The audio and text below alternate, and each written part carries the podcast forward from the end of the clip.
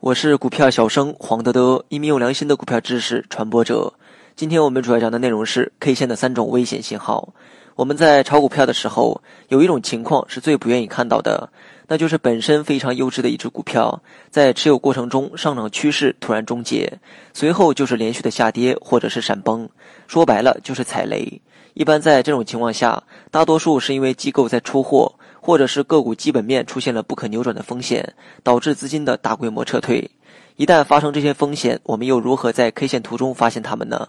接下来我们就来讲一讲三种具有下跌风险的 K 线形态。首先，我们来讲一下第一种高位大阴线，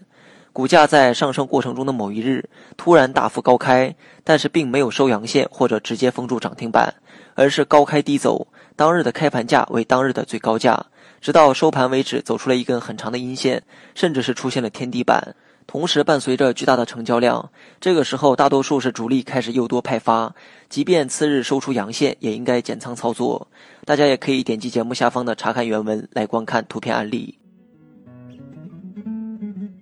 学习更多实战技巧。你也可以关注我的公众号“股票小生黄德德”。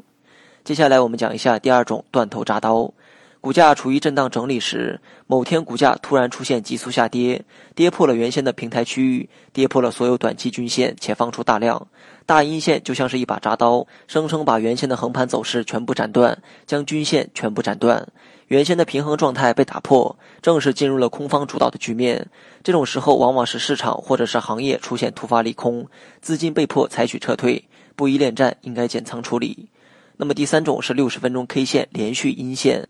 当股价形成头部的时候，在六十分钟 K 线图上会出现连续的阴线，有时多达九根阴线之多。在日 K 线上出现九根阴线的机会很少见。由于股价开始滑落，六十分钟 K 线图上的五十二十周期均线都会出现向下的空头排列。这种形态的出现必然是庄家大量出货的区间，此时应该果断的采取减仓的操作。好了，本期节目就到这里，详细内容你也可以在节目下方查看文字稿件。